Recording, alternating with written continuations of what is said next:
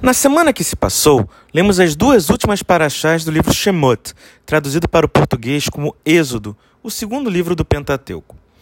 Logo começamos com uma arrecadação de itens que seriam usados para a construção do tabernáculo. Eram aceitos ouro, prata, madeira, lã, costura, entre vários itens. O que isto nos diz?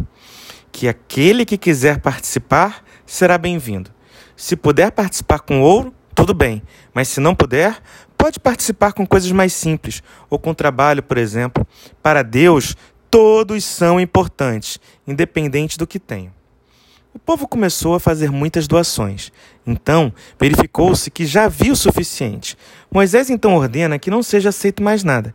Afinal, para que ter mais se o que se necessitava já tinha sido arrecadado? Nestas paraxás, vamos ver sempre este conceito de honestidade. Ao longo das paraxás, é descrito minuciosamente como o tabernáculo é construído. Para que isso?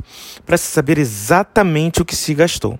A Torá não quer que ninguém duvide da honestidade de Moisés, dizendo que ele enriqueceu com os itens doados para a construção do tabernáculo. Logo, descreve exatamente o que foi usado e como foi usado. Após isto, Moisés ainda passa a conferir tudo o que foi feito, conforme a vontade de Deus, e deixa isso bem explícito em suas falas, para que ninguém ache que ele fez algo de sua cabeça. Tudo foi ordenado por Deus. Mas por que Deus precisaria que alguém construísse um tabernáculo para ele? Vejamos. Deus tirou o povo do Egito através das dez pragas, abriu o mar vermelho, fez cair maná do céu, e ainda assim o povo sempre estava reclamando por falta de água, falta de comida, enfim. Chegaram até mesmo a fazer um bezerro de ouro. Imagine um pai que dá tudo para o filho e este não faz nada, a não ser consumir e reclamar tudo o que o pai deu.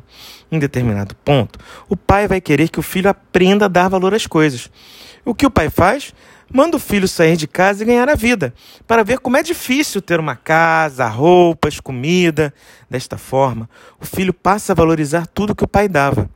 Da mesma forma, não adianta apenas Deus querer nos proteger, nós temos que aceitá-lo.